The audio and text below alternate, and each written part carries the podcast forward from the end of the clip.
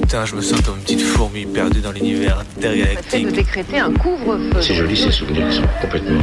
Jusque quelle heure? Minuit. Bonne nuit au mauvais garçon. Et alors justement, plus un souvenir est enlevé, enfin, c'est plus il est présent. Parce qu'il n'y a pas de, il y a pas de souvenir. Minuit. Décousu. La nuit, ce sont des petits groupes très mobiles qui ont sévi dans mes yeux, Saint-Priest, Dessines, Vénitieux, Lyon. On est encore réveillé sur Canu. Si on, si on l'évoque, s'il y avait une image pour le montrer, ce serait mieux sans doute. Savez qu'il y a une légende terriblement érotico-radiophonique qui dit que nous ne connaîtrons vraiment que lorsque nous aurons fait ensemble le tour complet du cadran. Il est 23h23. C'est débrancher ses oreilles du monde Il est 23h54. pour les rebrancher sur un autre. La radio la nuit, euh, ouais, il y a un truc, il y a quelque chose de particulier, quoi. Va-t-elle s'échouer quelque part, exploser en cours de route, fondre dans notre nuit noire? Comète venue d'ailleurs, est-ce que quelqu'un t'envoie? Dans l'obscurité, les ondes radio se propagent plus loin. Ça nous ferait vraiment plaisir de vous entendre, d'entendre vos histoires à vous aussi. C'est Minuit décousu qui te parle. On va se laisser porter dans la nuit. Il est 3 heures. La radio de nuit n'est pas mineure. Alors il y a moins de monde, mais je trouve que c'est des gens intéressants aussi parce qu'ils écoutent vraiment, ils sont vraiment là. «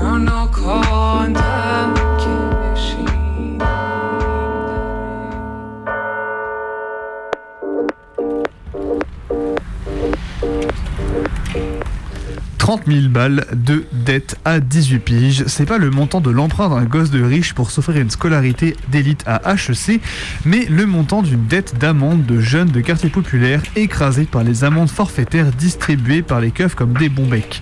Ces personnes multiverbalisées, ce sont très majoritairement des jeunes hommes racisés de 13 à 25 ans qui reçoivent parfois jusqu'à plusieurs amendes par semaine.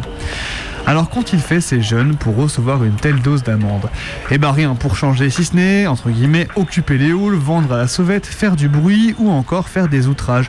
Tout ça bien sûr restant une terminologie de keuf qui a bien la dernière décision sur qui a le droit de faire quoi dans l'espace public.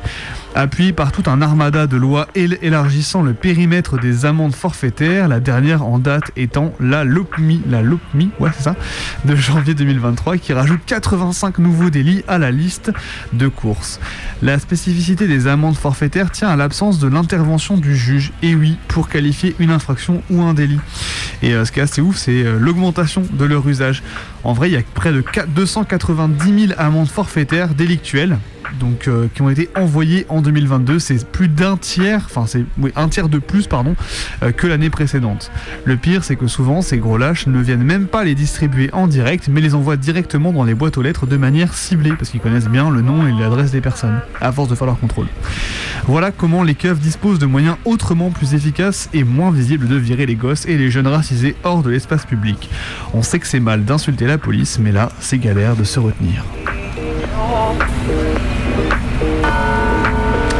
Et puis, selon un rapport publié par l'Argauer Zeitung, environ 3 millions, écoutez, de brosses à dents intelligentes ont été infectées par des pirates informatiques et asservies à des réseaux d'ordinateurs zombies. Et oui, ça fait méga peur. Le rapport de la source indique que cette armée considérable de brosses à dents et d'outils, en fait, qui sont des outils de nettoyage dentaire connectés finalement, a été utilisé dans le cadre d'une opération de piratage. Alors il s'agissait d'une opération de type déni de service, une fameuse DDoS, j'espère que tous mes petits geeks sont à l'écoute, dans laquelle le principe c'est de lancer un maximum de requêtes pour saturer les capacités d'un serveur et le faire planter.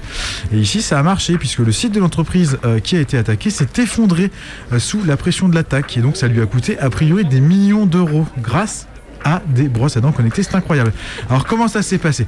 Eh ben, Ces petites brosses à dents, en fait, elles intègrent un microprocesseur. En gros, une brosse à dents connectée, c'est un petit ordinateur qui te sert à te curer les dents pour avoir les dents plus ou moins jaunes, etc. bien.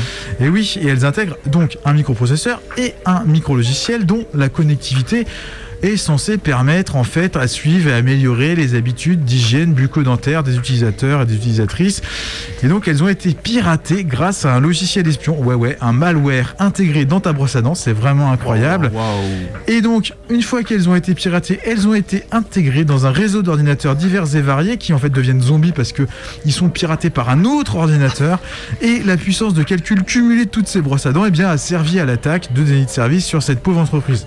On s'en fout un peu de cette entreprise, mais Alors voilà, on comprend toujours pas pourquoi il y a des gens qui achètent des brosses à dents connectées, ça semble complètement débile et ça les empêche pas de puer de la gueule. Euh, mais par contre, ce qu'on sait, c'est qu'il est possible d'être victime d'une armée de brosses à dents zombies. Et ça, ça fait peur, c'est beau. Et à partir de là, ce n'est plus un cheval de Troie, mais une carie.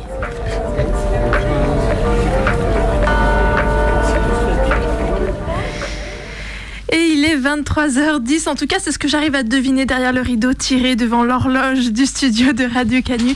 C'est votre émission du mardi soir, minuit décousu, on est là pour en découdre avec la nuit et ça tous les mardis entre 23h et minuit et on rediff aussi les mercredis sur Radio Cause Commune.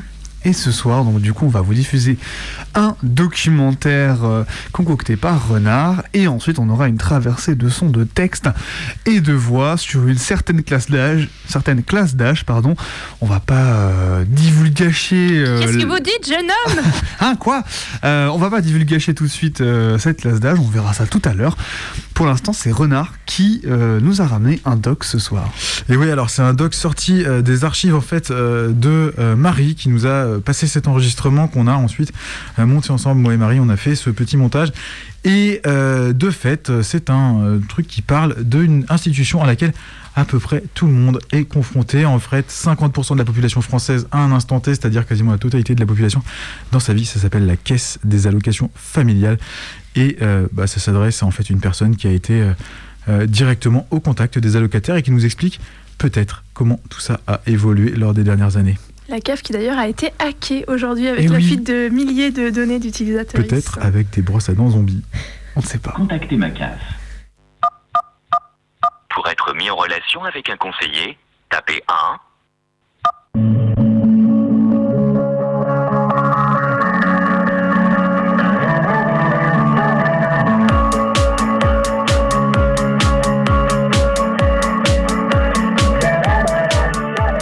Bien sûr que ça a été un, un travail supplémentaire, mais là, c'est au niveau des organismes qui se sont battus entre eux pour avoir ou pas le RMI. Parce qu'il était question que ce soit donné à, à Pôle emploi, qui à l'époque n'était pas encore euh, Pôle emploi, qui était ANPE ACEDIC.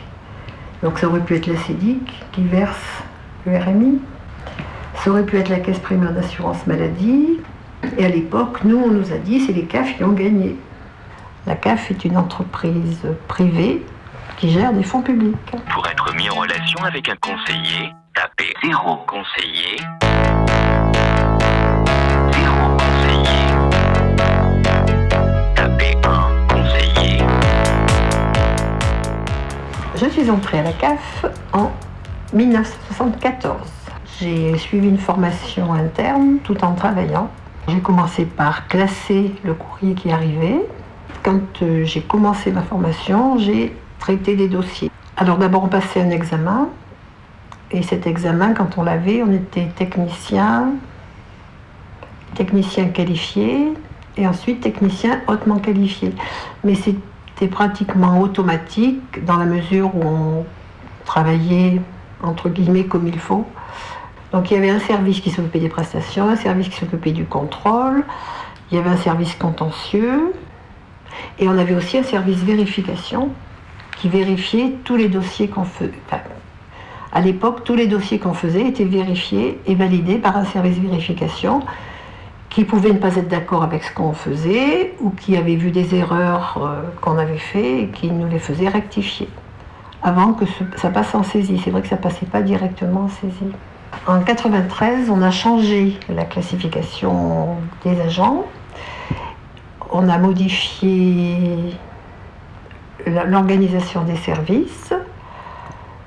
C'est à ce moment-là qu'on a nommé à la tête des groupes des gens qui n'étaient pas forcément, on disait nous à ce moment-là, issus des prestations. C'est-à-dire que moi à l'époque, j'ai eu quelqu'un du service social qui n'avait jamais traité une prestation, qui en avait sûrement entendu parler parce qu'elle travaillait à la CAF, mais qui ne savait pas ni comment elle se calculait, ni la législation qu'il fallait appliquer, et qui était normalement censé prendre des décisions concernant les dossiers.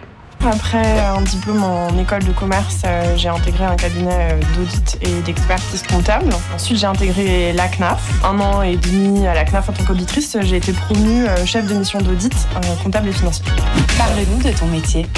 Donc, mon métier consiste en m'assurer que les instructions nationales qui définissent les normes comptables et les normes de contrôle interne sont appliquées par les CAF. Qu'est-ce qui te plaît dans ton métier? Alors, ce qui me plaît dans mon métier, c'est de participer à l'amélioration de l'application euh, des process euh, par les différents organismes. C'est la multiplicité des euh, sujets que je peux aborder, aussi bien des sujets de qualité de la liquidation, des prestations sociales, que des sujets liés aux problématiques de recouvrement des créances. Ce qui me plaît également, c'est le fait que je sois amenée à interagir avec de nombreux acteurs, aussi bien en interne à la CNAF que en externe dans les organismes, dans les CAF. Et d'autres acteurs majeurs comme la Cour des comptes. Alors ce qui a changé pour nous à ce moment-là, c'est que euh, y on n'avait plus de référents pour nous vraiment qualifiés. Parce que jusqu'en 93, on avait une responsable de prestation, on pouvait parler d'un dossier avec elle, on pouvait parler des prestations qu'on traitait, elle savait de quoi on lui parlait. Les personnes qui s'occupaient du groupe, qui étaient responsables du groupe, elles, avaient fait des dossiers, elles connaissaient les prestations, elles continuaient à faire des dossiers et souvent elles traitaient les dossiers les plus difficiles. Au départ, on n'était pas contrôlé quand on recevait un allocataire. On recevait un allocataire, tant qu'il avait des questions à poser, on lui répondait. Mais après, ils avaient essayé même avec une minuterie.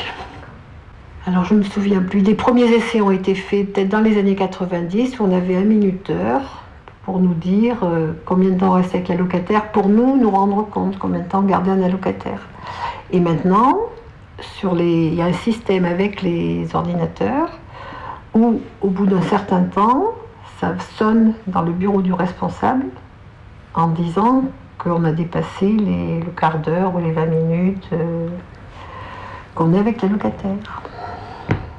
Alors il peut venir pour demander voir s'il y a un problème particulier, si euh, ça peut arriver. Tout dépend du responsable qui, est là à ce moment-là, s'il veut bien, euh, s'il voit que c'est vraiment quelque chose de très complexe, euh, s'il faut qu'il intervienne, et si c'est toujours la même personne qui est toujours en retard, peut-être il y a des contrôles qui sont faits par le système informatique du nombre de dossiers qu'on traite, du nombre de dossiers qu'on a de refusés, du motif du refus. C'est des statistiques qu'on nous montre. On nous dit, en fin d'année, à l'entretien d'évaluation, on nous dit, ben voilà, cette année, vous n'aurez rien parce que tous vos dossiers, 50% de vos dossiers sont refusés, vous êtes obligé de les reprendre. Accompagnement, partenariat, humilité. Parle-nous de ton métier. Alors, je suis chargée de qualité de vie et des conditions de travail au sein de la CNAF. Donc, chargée de QVCT, c'est-à-dire qu'au quotidien, je fais en sorte que les collaborateurs et les collaboratrices puissent avoir un cadre de travail inclusif et bienveillant.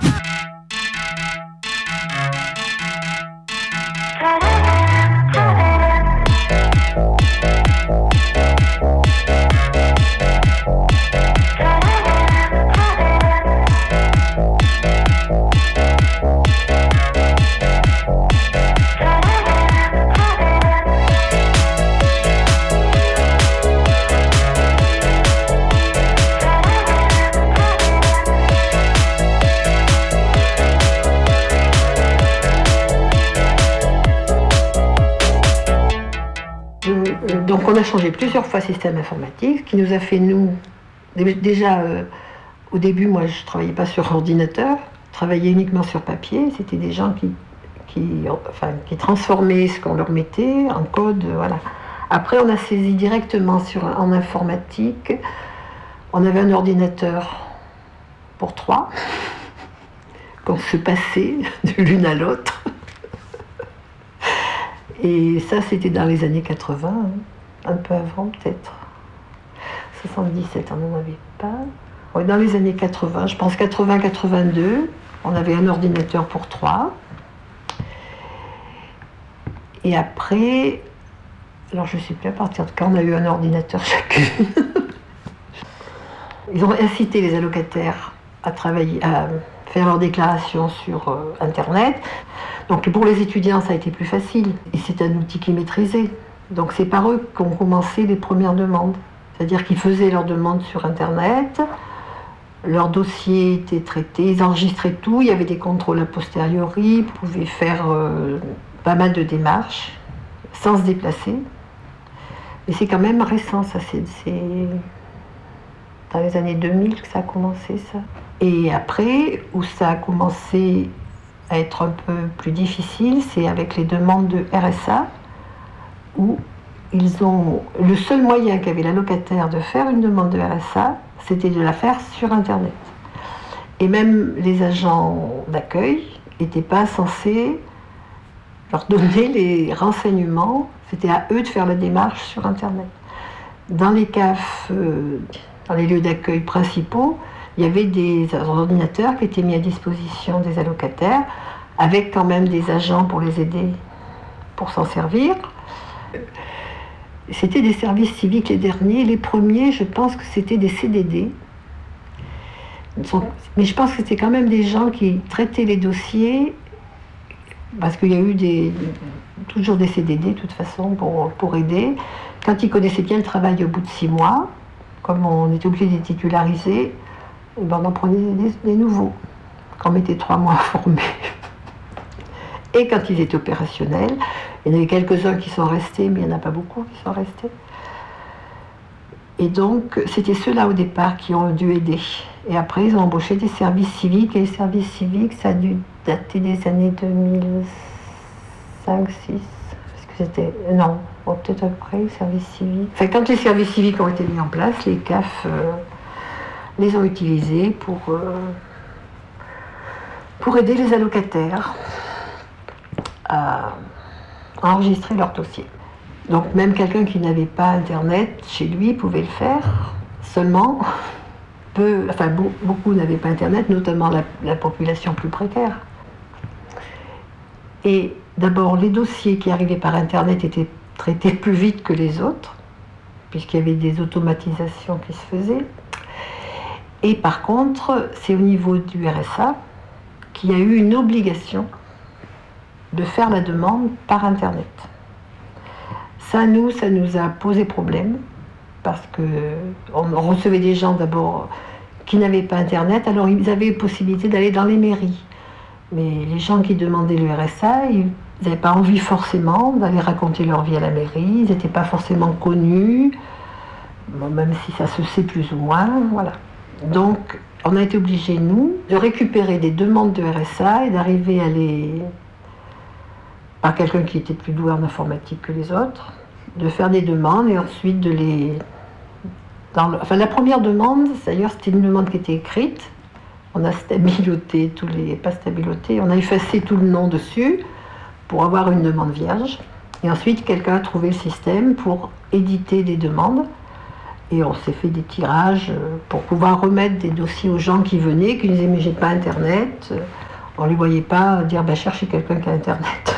Parce que c'est en, gros ce que. Et on a, on a, moi, j'ai même eu un, cas où une dame avait demandé à sa voisine, qui avait bien voulu l'aider, mais le jour où elle s'est fâchée avec la voisine, et eh bien la voisine pouvait faire ce qu'elle voulait dans son dossier. Et elle est venue en me disant j'ai peur maintenant, donc on lui a obligé de changer ses codes d'accès, ces choses comme ça. Mais elle était mal à l'aise, euh, si je comprends. Et après, de toute façon, il y a eu des tirages au niveau de la CAF pour euh, faire des dossiers quand ils se sont rendus compte que ce n'était pas possible de laisser que le choix aux allocataires de faire leur demande par Internet. Il fallait qu'on ait une autre, euh, une autre approche. En 2021, j'ai rejoint la direction des systèmes d'information de la CNAF en tant que chef de projet. En 2023, début 2023, je suis devenu manager opérationnel au sein de la direction numérique et échange. Parle-nous de ton métier. La direction numérique et échange contribue au développement euh, de l'offre numérique des CAF à destination de nos usagers. Et mon métier, c'est de manager une équipe de concepteurs et de développeurs qui travaillent sur l'offre de service CAF.fr. Au quotidien, je travaille avec elles pour organiser l'activité, voir si on dispose des moyens nécessaires pour euh, les activités confiées et je les aide à lever les obstacles qu'elles peuvent rencontrer. As-tu une anecdote? En dehors du travail, je pratique le judo et quand on discute euh, activité sportive avec mes collègues et je leur dis ce que je fais, souvent c'est ben, toi, on va pas t'embêter. Peux-tu résumer ton job en trois mots? Écoute, vision et collectif.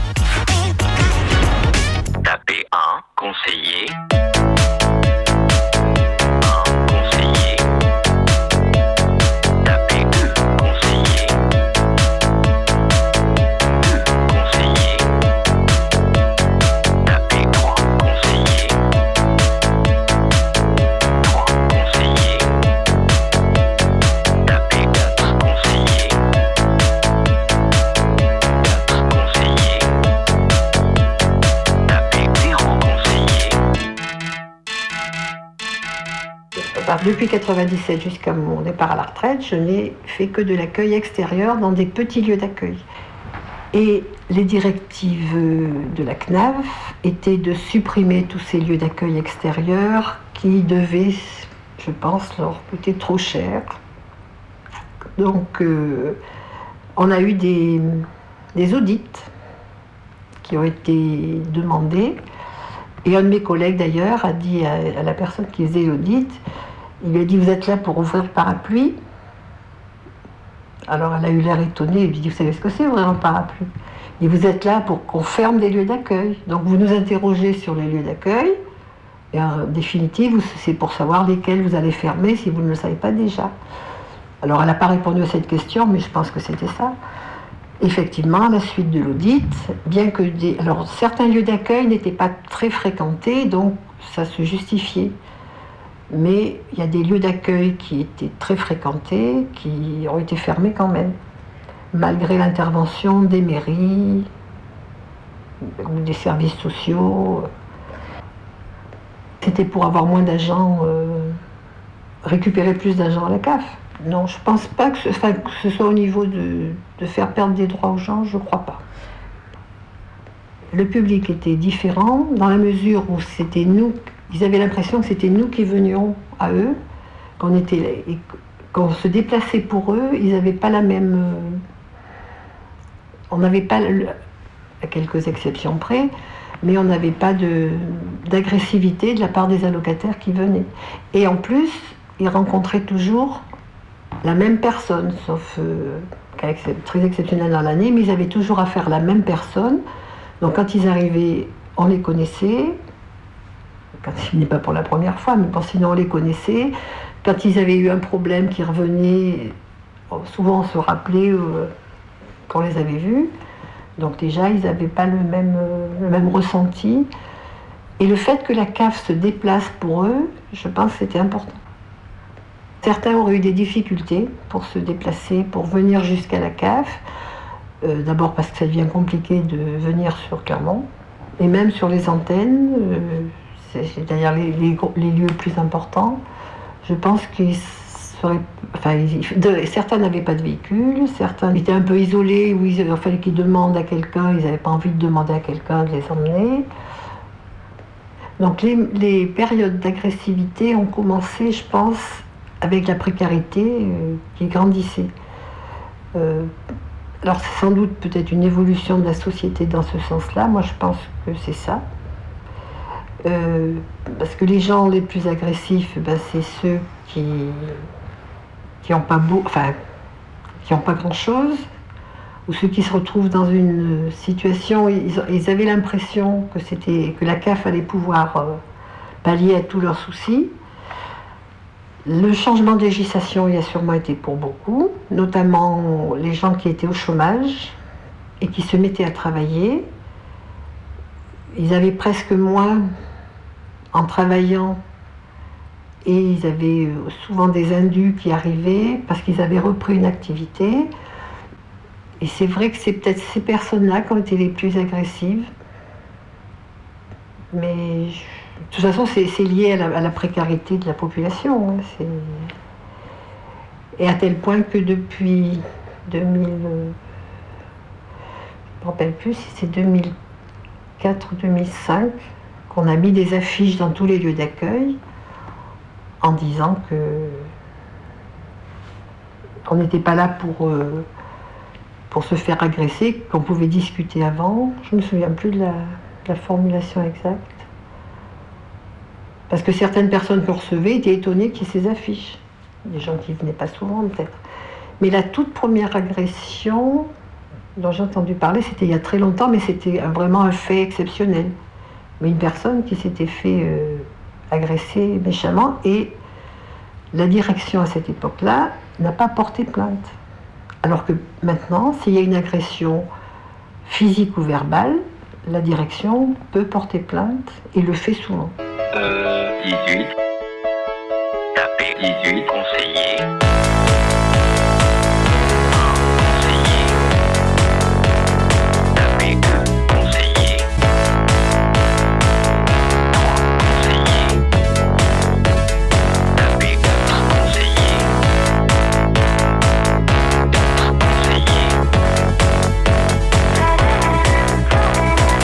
Avant, la locataire avait une dette, il faisait une demande de remise de dette qui était examinée par le contentieux en fonction de sa situation, si il avait, euh, enfin, c'était une erreur manifeste, une erreur, euh, c'est difficile d'évaluer si la locataire a vraiment voulu faire l'erreur ou s'il l'a faite euh, inconsciemment.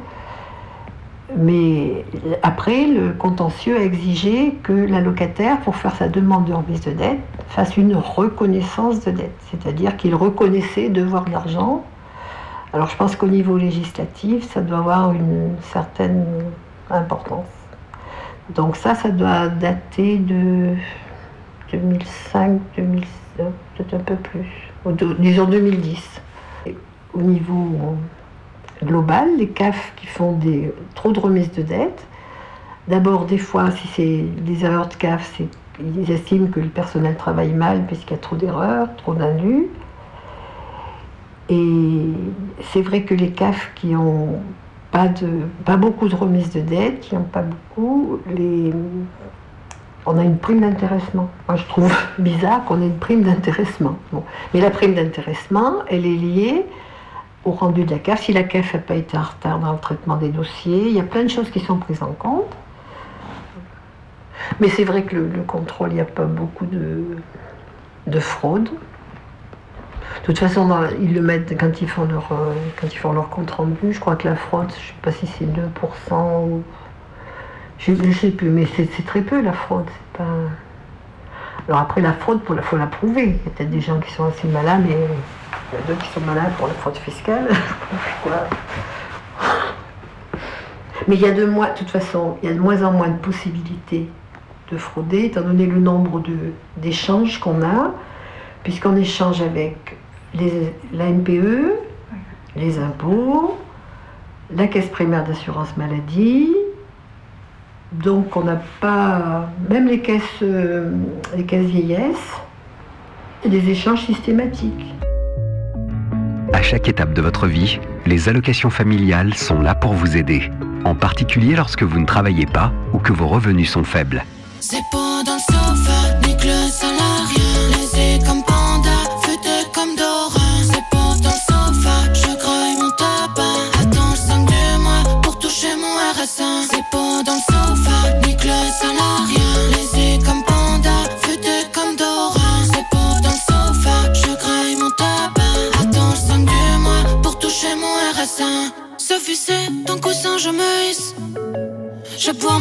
Dans mon calice, ouais. Sois pas trop pressé, je sonne dans les abysses. Je fasse un max, j'ai pas l'amour du risque. Et je fais ce que les bails pas l'emploi. Je sonne toujours quand il faut pas, ya. Fané, cané, pas là. Et on a fait le taf sans compta. Si on a besoin, on pétaille, ya. J'suis plus là. J'ai les chaussures qui pleurent. Me suis pas levé, j'ai pas vu l'heure. Je mets le matin, je, je mets le patron, j'ai mon temps, l'heure.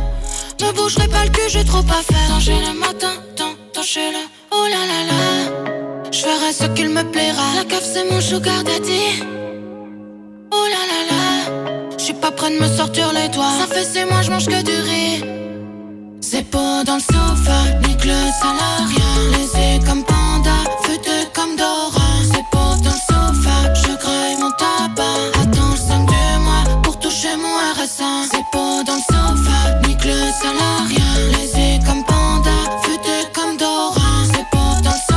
je graille mon tabac. Attends le 5 du mois pour toucher mon RSA. J'ai le trip d'un opossum, ouais. Un hier qui pue l'opium, maman. Connais pas le mot curriculum, non. J'ai pas le temps, mais c'est tout comme j'écoute pas les gna gna gna. Et moi je suis saoulé, la main qui ferait le match, pas le temps pour le cash. On est calé, et c'est pas des tâches, fais bail à l'arrache. Je suis saoulé, que des double tâches, souris sur les flashs. J'ai un kawaii, tous les autres fit match, demain on se fâche. Oh là là là, je ferai ce qu'il me plaira. Je veux dormir jusqu'à midi. Oh là là là, j'ai affaire, me réveille pas. Je slip sur mes ennemis. C'est pas dans le sofa, nique le salarié.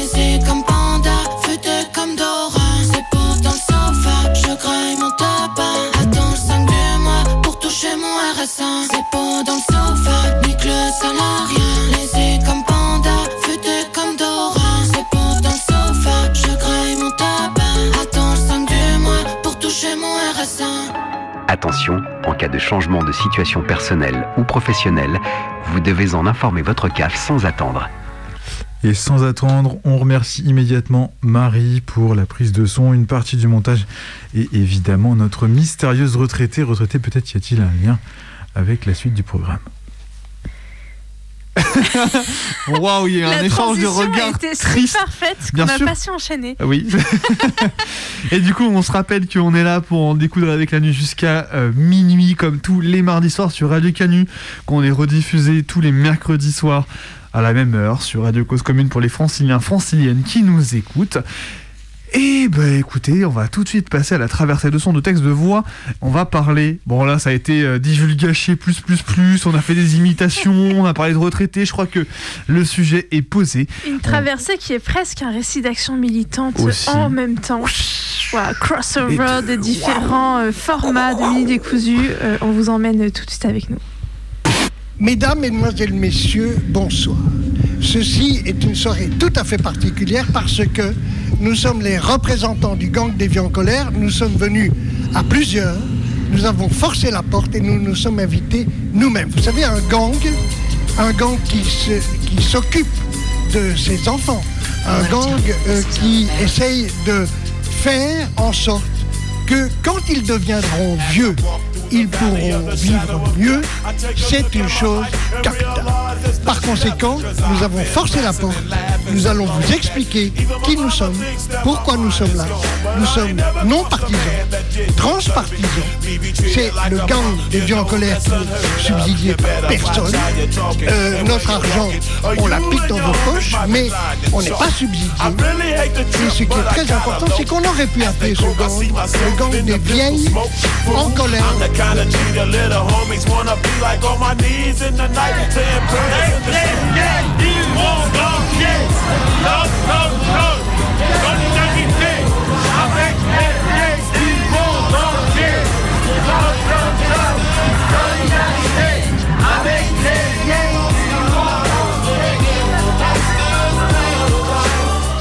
On est en Belgique, en 2017, et un gang de vieux voit le jour. Engagé pour les vieilles et les vieux qui le sont déjà ou qui vont le devenir, le gang des vieux en colère entend lutter sur tous les fronts. Des pensions trop faibles à la maltraitance, en passant par le contrôle des bénéficiaires des minima sociaux et par la défense de la sécurité sociale. Il et elle tremblent des genoux, mais n'ont pas froid aux yeux. Set tripping banker. And my homies is down, so don't arouse my anger. Fool, death ain't nothing but a heartbeat away. C'était en octobre, en colère, où nous étions. Une douzaine à table, ça fait un peu penser à la dernière scène, une douzaine à table. Et entre amis, on partageait le vin, beaucoup plus que le pain. Un certain moment, l'un d'entre nous euh, a dit euh, Tiens, vous savez, euh, j'ai euh, 600 euros de pension de retraite. Ça a acheté un blanc, un vrai blanc. Et on s'est dit si les vieux qui ont fait mai 68 ne retournent pas dans la rue, personne ne le fera à leur place et surtout personne ne le fera pour leurs enfants, leurs petits-enfants, les générations qui arrivent. Nous avons vu qu'au fil des temps, au fil des années, ce qui était octroyé aux jeunes pour vivre décemment et avec une certaine dignité, ce qui était octroyé aux vieux quand ils avaient atteint l'âge de la retraite, cette pension, eh bien, elle avait diminué comme peau de chagrin. Beaucoup d'entre nous sont en dessous du seuil de pauvreté. Et donc, nous, avons décidé de nous battre pour un minimum. Un minimum euh, de pension de retraite. On a passé plusieurs soirées successives. Le vin était toujours aussi bon. Et puis, au mois de janvier, pour fêter les 50 ans de 68, on a décidé euh, que on pouvait créer le gang des vieux en colère. L'important, c'est de lutter. L'important, c'est de faire en sorte que les vieux ou les vieilles ne soient pas considérés comme négligence, euh, comme euh, du laisser-aller, euh, comme des vieux imbéciles. Vraiment, les vieux doivent de nouveau être respectés, retrouver leur liberté, retrouver leur dignité et retrouver leur décence.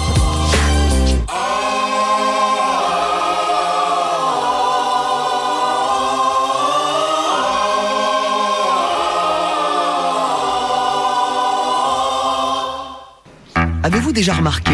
Ils ont presque l'air jeunes, mais un détail finit toujours par les trahir. Tu trouves pas qu'elles ont trop le soin de mes nouvelles lunettes? Oh, je kiffe trop mon oculiste. Certes, ils sont habillés à la dernière mode, mais qui trompent-ils à part eux-mêmes? Ouais, meuf, j'ai abusé grave hier soir sur le vermouth devant la télé. Ils sont de plus en plus nombreux, ces vieux qui refusent de vieillir et qui s'accrochent désespérément à tout ce qui pourrait donner l'illusion d'être jeunes et de rester dans le coup, pour reprendre une de leurs expressions favorites. Pourtant, vous pouvez les aider, avec des petites attentions toutes simples. Des chaussures à semelles plates, des bas de contention, des casquettes en tergale et tout type de chandail tricoté. Petit, petit, petit. Alors, on n'est pas mieux quand on est vieux? Ça devait arriver, la génération punk fait son entrée dans le troisième âge. Monsieur Frastrin, on se réveille C'est l'heure de vos amphétamines J'exhibais ma carte senior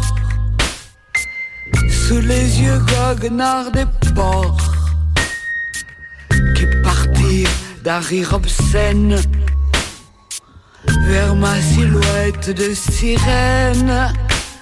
Je suis vieille et je vous encule avec mon look de libellule. Je suis vieille et je vais crever. Un petit détail suis né le 17 octobre 1917. Ça fait combien de temps que vous vivez dans cette maison? Ma naissance, c'est-à-dire 20 et quelques années. Tranquillement dans les toilettes. Partout c'est la prohibition. Alcool à la télévision. Papier clope manque de fric. Et vieillir dans les lieux publics. On leur donne un peu de speed le matin, joint bière dans la journée, un petit rail d'héroïne avant d'aller se coucher, et tout se passe à merveille. Partout c'est la prohibition. Paroles, cris, fornication. Foutre interdit à 60 ans. Ou scandale et ricanement. À elles deux, elles ont 200 ans et elles tiennent à leur indépendance. Avec mon look de libellule, je suis vieille et je vais crever. Un petit détail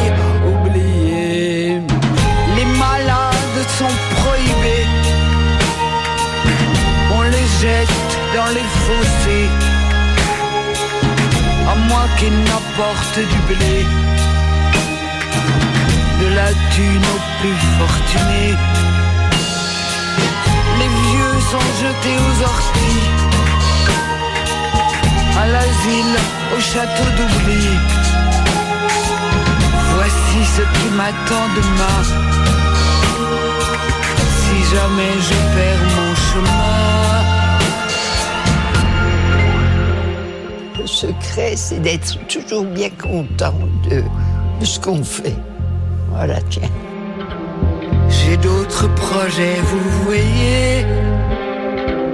Je vais baiser, boire et fumer.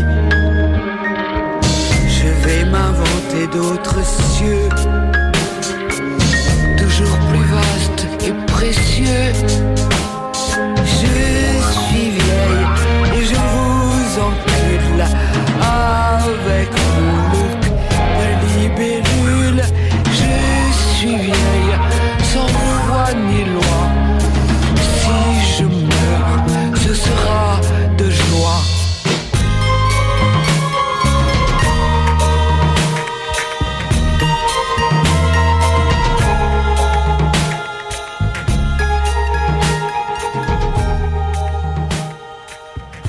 Dans sa politique de zéro mort en cas de vieillesse, notre présipoté nous présente la grand-mère de demain.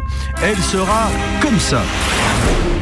Un casque la protégeant des portes de placard mal fermées, muni d'écouteurs hypersensibles. Avec ça, je peux entendre mon char se lécher à 4 km. ainsi que des capteurs branchés sur un dentier automatique sécurisé par des puces électroniques empêchant toute ingérence de produits interdits comme les cacahuètes par exemple. Un plastron détectant le moindre problème cardiaque relié à l'hôpital le plus proche par un satellite géostationnaire. En cas de crise, des petites épingles logées dans les manches peuvent injecter n'importe quel produit en adéquation avec le mal. Un pantalon inoculant du plastique dans les hanches, dans l'éventualité d'une faiblesse osseuse, est conçu dans un tissu rétractile compressant les veines en cas d'implosion de varices. Enfin, des protèges tibia anti-tiroir et des chaussons inifugés protégeant la peau des pieds contre la chute d'un thé bouillant font effet de déambulatoire. Les chaussons dont les déplacements pré-réglés par le système GPS sont également électrostatiques afin de ramasser les poils de chien. D'ici 2024, les pertes en vie maniesques seront réduites à un niveau proche du zéro. Pas encore la sécurité totale puisque le costume est dépourvu de poches indispensables pour y glisser l'exacte monnaie servant à acheter le journal télé ayant une semaine d'avance. Oh, auraient pu y penser tout de même. Devant l'inertie et les mensonges du gouvernement, l'exécutif du mouvement Gang des Vieux en colère a décidé d'initier un premier événement de contestation concret. Cette action force se déroulera à Bruxelles le 16 avril à 15h et ne durera pas plus d'une demi-heure. Pour des raisons de confidentialité que vous comprendrez aisément, nous ne pouvons vous donner aucune précision à ce jour. Prévenez tous vos vieux, vos amis. Partagez, partagez cet appel au plus vite. Venez seul ou en couple ou à plusieurs amis. Soyez nombreux à nous répondre et à participer. On ferait jeter les vieux direct à la poubelle. Ce serait moins hypocrite et ça coûterait moins cher. Ce serait moins hypocrite et ça coûterait moins cher. Que les mouards horribles où on les parle encore. À quoi ça peut servir d'attendre en cœur la mort? King Philip, there is something rotten in the Kingdom of Belgium. President of Europe, there is something rotten in the European Union. En 2020, votre sécurité sociale aurait dû fêter ses 85 ans. Mais voilà, elle n'est pas arrivée juste en 2020. Pendant 85 ans, ils l'ont tué à petit feu, jour après jour, sournoisement, par la ruse, le double jeu, la fourberie. Ils ont saigné un blanc, votre glorieuse sécurité sociale. Mais dans nos cœurs, enfants de notre pays, enfants de toute l'Europe, votre sécurité sociale ne mourra jamais. Le Belge sortira du tombeau. Et les Européens, ils tout. Debout, les vieux gangsters contre la révolte de Gronde.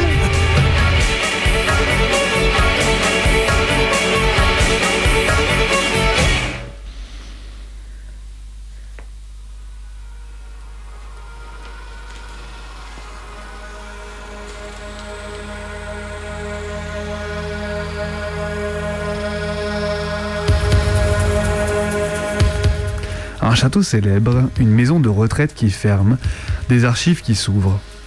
Une épaisse liasse composée de petites fiches attrape le regard. On y lit buveur impénitent, impulsif et violent, malade mental, insulte au personnel, trublion de la pire espèce, à ne jamais reprendre. Ces formules expéditives stigmatisent des centaines de pensionnaires étant partis, volontairement ou non, entre 1956 et 1980. Que partagent Reine E, Ernest E et Jean Le E quand ils quittent la maison de retraite Si l'on s'en tient à la partie haute de l'affiche, pas grand-chose, ni leur âge, respectivement 53 ans, 69 ans et 62 ans, ni leur genre, une femme, deux hommes, ni le temps passé dans l'établissement, 5 ans, 17 ans, 2 ans, ni même le motif de sortie, deux absences irrégulières et un transfert par mesure disciplinaire. En revanche, la partie basse du document, consacrée au volet disciplinaire, est plus éloquente. Tous les trois ont accumulé plus de 10 rapports. Rennes E en a 22, Ernest E 14 et Jean Le E 10. Leurs comportements vont de mauvais à très mauvais et tous trois sont équités comme buveurs. Accumulation de punitions, conduite du jeune négativement et consommation excessive d'alcool. La standardisation de la présentation du petit Bristol a pour premier effet d'aplatir, en partant de la fin, le parcours et l'identité de ces personnes. Ils font désormais partie de la vieillesse irrégulière aux frontières de l'aide sociale. Le fichier disciplinaire de Villiers-Cotterêts vient conclure une somme d'interactions disqualifiantes et cumulatives qui ont conduit des pensionnaires à être jugés alcooliques, atteints de troubles psychiatriques, jamais contents ou certains d'entre eux étant sortis à leur demande. Mais une situation limite qui les place durablement en marge de l'établissement.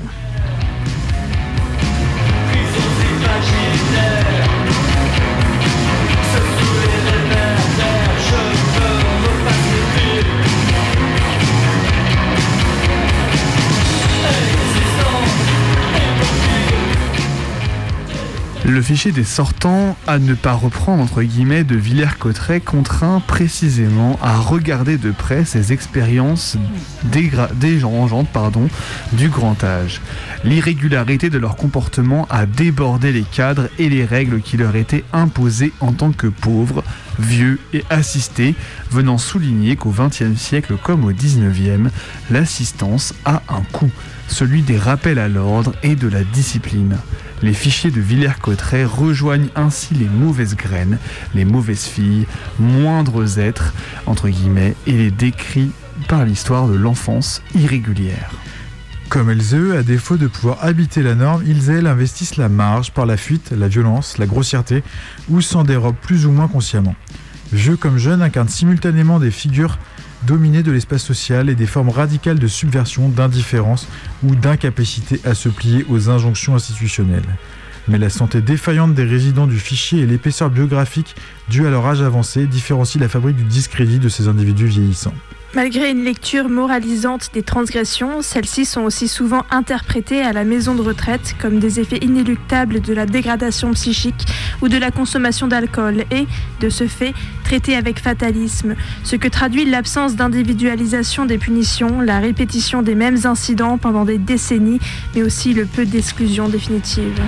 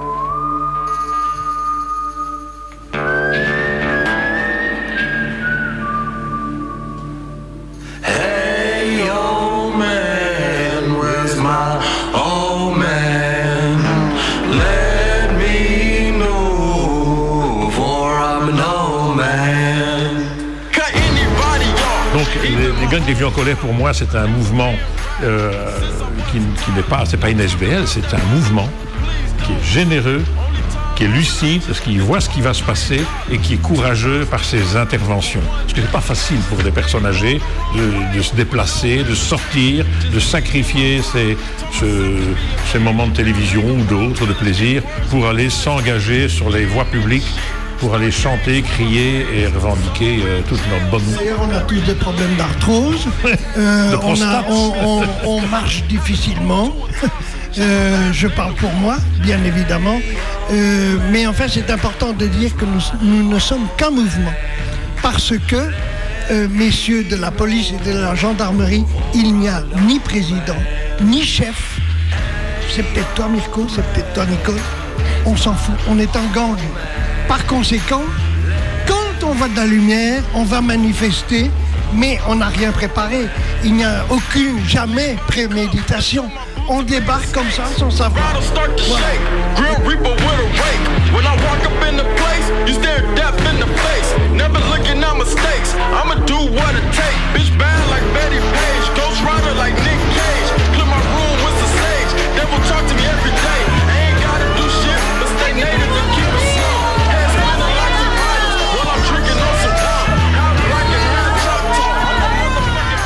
Parmi les premières cibles du gang des vieux en colère, dans leur lutte contre la baisse des pensions de retraite, on trouve les multinationales qui ne paient pas leurs impôts en Belgique. McDo, Apple et d'autres subissent des invasions de petits vieux qui viennent foutre le bordel.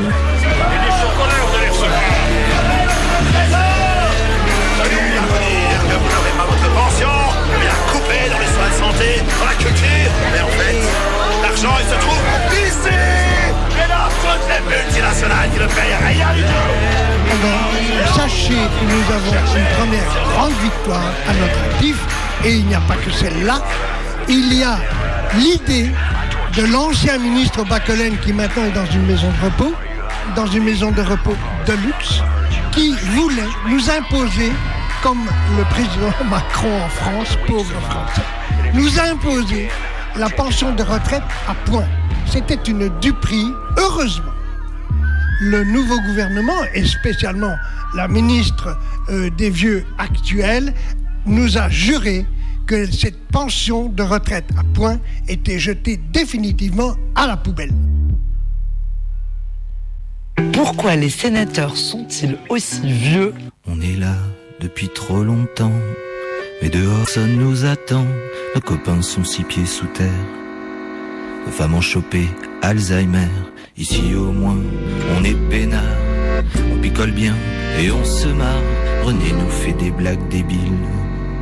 À croire qu'il est devenu sénile. En France, la moyenne d'âge des sénateurs est de 60 ans et 1 mois, contre 49 ans pour les députés et 42 ans et 2 mois en moyenne d'âge générale. Dans les couloirs, on se prône avec au pied des chrysanthèmes. Les pronostics, eux, vont bon train. Pour savoir qui sera le prochain, le plus jeune à 70 ans. Ah, il nous énerve, évidemment. Le doyen, c'est Jean-Marc Van Lerenberg. Il a 84 ans et il se représente. Gérard Larcher, il a 74 ans et il cumule 32 ans au Sénat. Nous prenons connaissance des lois que l'on validera ou pas. Des fois, on en fait des avions avant de les rendre à la nation. N'y a pas de limite de mandat et il n'y a pas de limite d'âge. Oh. Oh. Plus étonnant, l'âge auquel on a le droit de se présenter pour être sénateur n'est pas le même que celui pour être député. Il faut avoir 24 ans pour avoir le droit de se présenter sénatorial contre 18 pour un député. C'est pas très sérieux de confier tout ça des vieux. Et même si c'est peut-être ridicule, nous on craint pas la canicule. Finir au Sénat, c'est le pied. Chauffage l'hiver et clim l'été. Mouroir doré pour vieil énarque qui donnera son nom à un parc. Les sénateurs, euh, en général, prennent des retraites tardives. De même, si deux sénateurs ont le même nombre de voix, c'est le plus vieux qui est élu. C'est forcé. Vous savez, il y a des gens qui sont élus que 4 ou 5 ans et qui après ont du mal à faire insérer dans la vie. À l'origine, le Sénat a aussi été pensé comme l'outil des monarchistes pour contrebalancer l'influence des républicains. Et cette vision du Sénat comme l'Assemblée conservatrice, comme l'Assemblée qui garde les traditions, est malgré tout restée.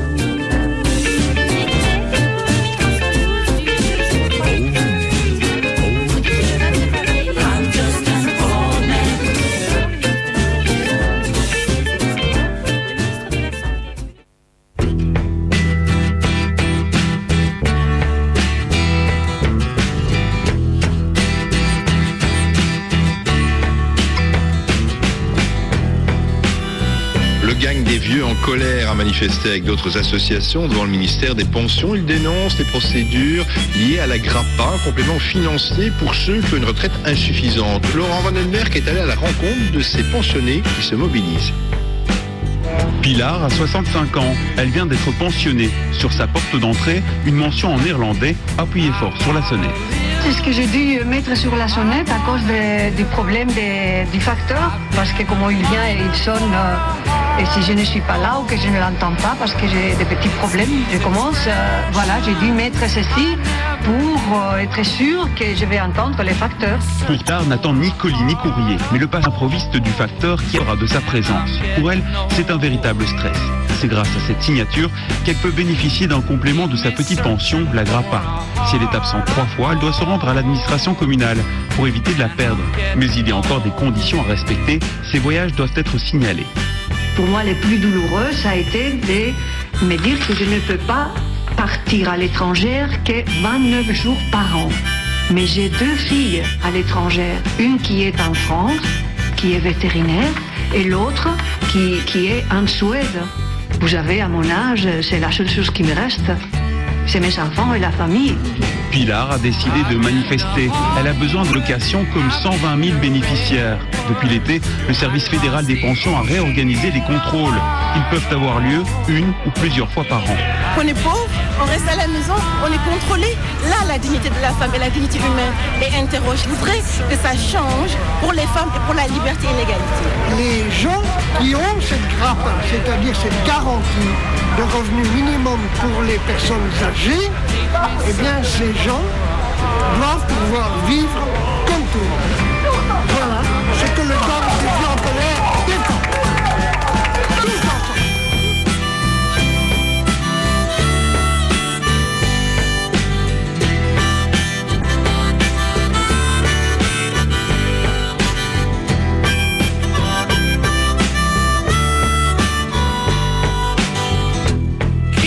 Searching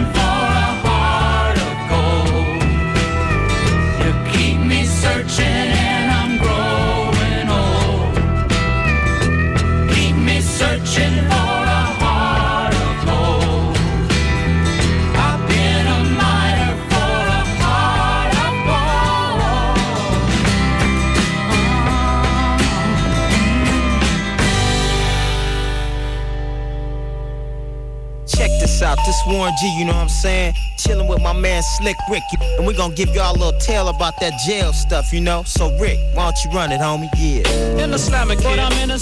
S'il y a bien un endroit où l'on ne pense pas trouver des vieux et des vieilles, c'est derrière les grandes portes des 187 établissements pénitentiaires français.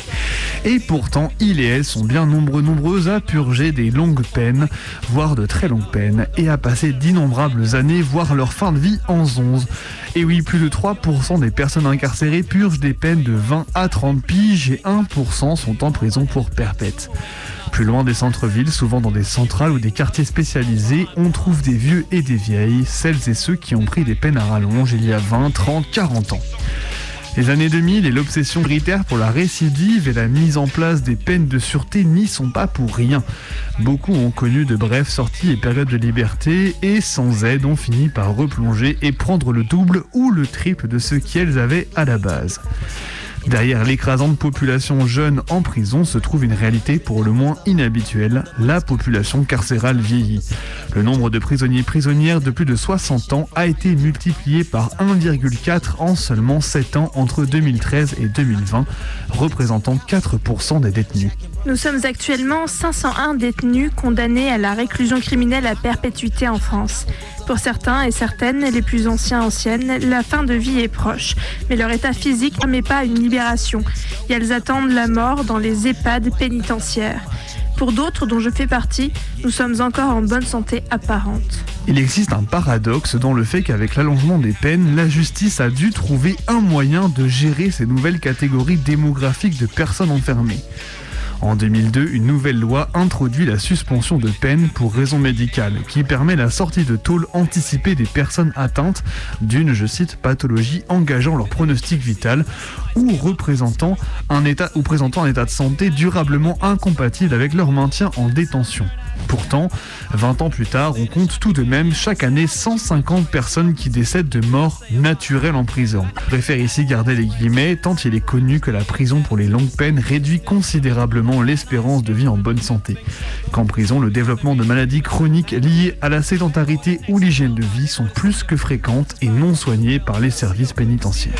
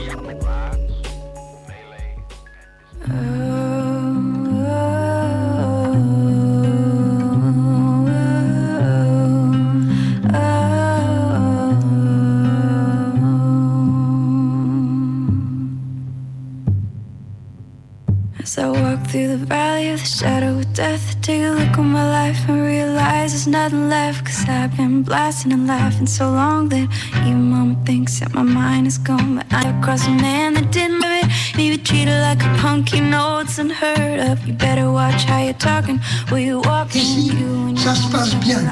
Nous avons refusé d'aller dans une maison et nous en connaissons plusieurs. Dans une maison de repos et de soins où ça se passe très mal. Parce que on aurait eu l'impression qu'il y avait que chez eux que ça se passe mal. Mais ce n'est pas vrai. Il y a beaucoup trop de maisons de repos et de soins où ça ne se passe pas bien. Et donc nous sommes ici pour que cela change. Voilà. Nous ne pouvons plus accepter que des gens comme vous, qui êtes dans une partie qui doit être la plus amusante de la vie, soient maltraités. Et donc, contre la maltraitance, nous serons, nous, le gang des vieux en colère, toujours présents. Si une société privée veut avoir 15 euros de bénéfice pour 100 euros qui est misé, eh bien, les services seront baissés de 15 euros. Et il n'y aura pas de personnel pour s'occuper des vieux.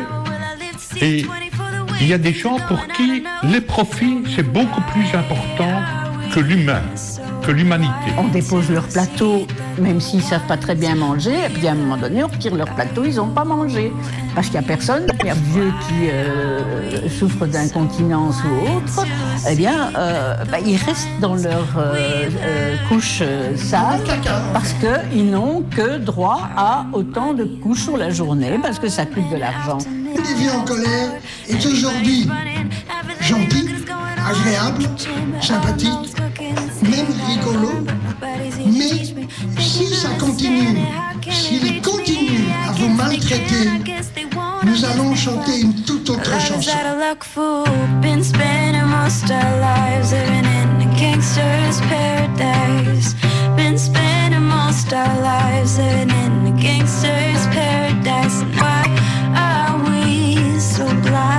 To see that the ones we've heard are you and me? Now why are we so blind to see that the ones we've heard are you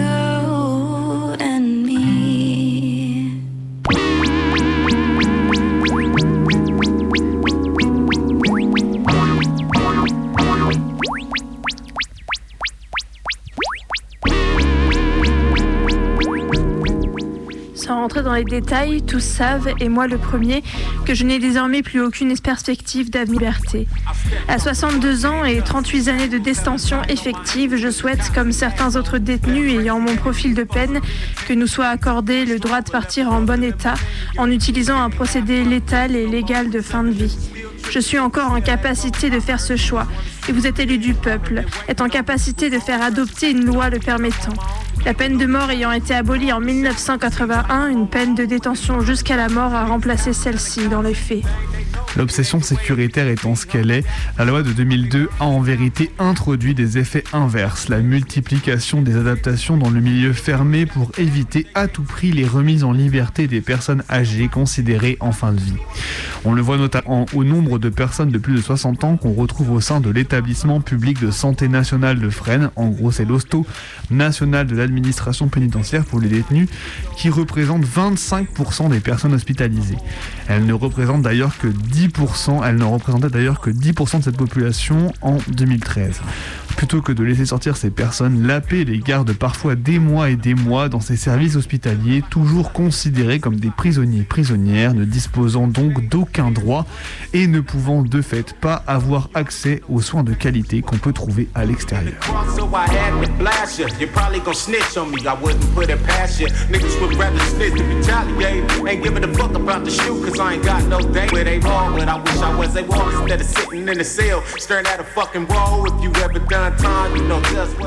La barrière de l'âge qui forme des groupes différents au sein de la détention, où on entend, on entend des mots des vieux taulards, taulardes, avec leur bague, leur expérience, qui se font aussi la mémoire des luttes passées pour celles et ceux qui ne les ont pas vues.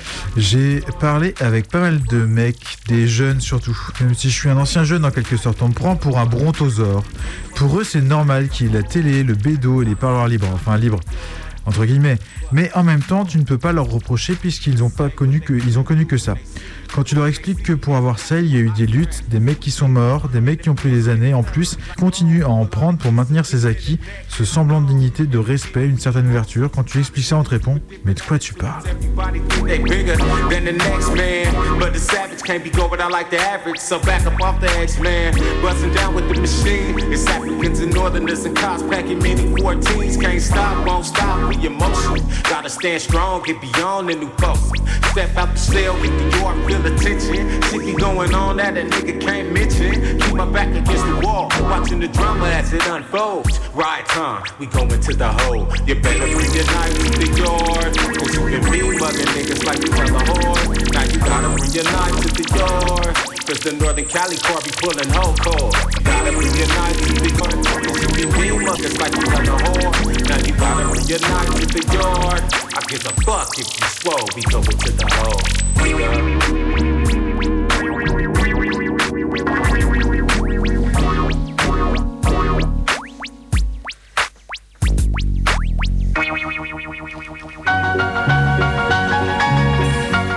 Aujourd'hui encore en Belgique, le gang des vieux en colère continue de lutter pour le droit à une vieillesse digne, pour la solidarité pour leur génération et celles qui viennent. Ils et elles ont pour symbole une canne et ils se bagarrent avec pour gagner et garder les acquis sociaux. Chers amis, chers camarades, c'est au nom du gang des vieux en colère que je vous parle. Le gang vous soutient pour cette action magnifique, en front commun. Nous adhérons à vos revendications. Nous sommes des travailleurs d'hier et vous serez les vieux de demain. Nous sommes solidaires. Nous voulons tirer les travailleurs, les allocataires sociaux, sociaux de la misère. Nous ne voulons pas que la crise sanitaire et la crise économique nous touchent. Le gang des en colère travaille non seulement pour les revendications du dernier âge, mais aussi et surtout pour les nouvelles générations. Nous voulons pour vous et pour nous défendre des soins de santé décents. Nous voulons avoir des pensions de retraite égales pour les femmes et les hommes. Nous voulons, et c'est notre, notre revendication phare, avoir un minimum universel de pension pour tous. Soyons solidaires. Vous comme nous, nous avons, nous savons une chose. Ceux qui luttent peuvent gagner. Ceux qui ne luttent pas ont déjà perdu.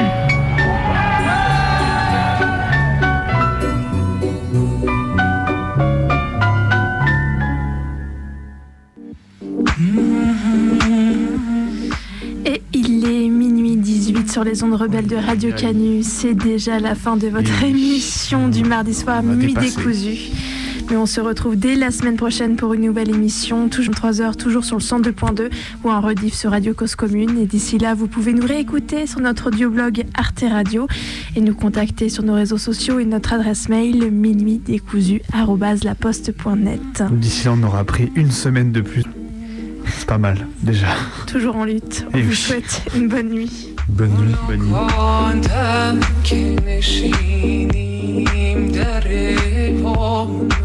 تو به دو نقش و به تو صورت به یکی جا من و تو. خوش و فارغ ز خرافات پریشان من و تو. من و تو بی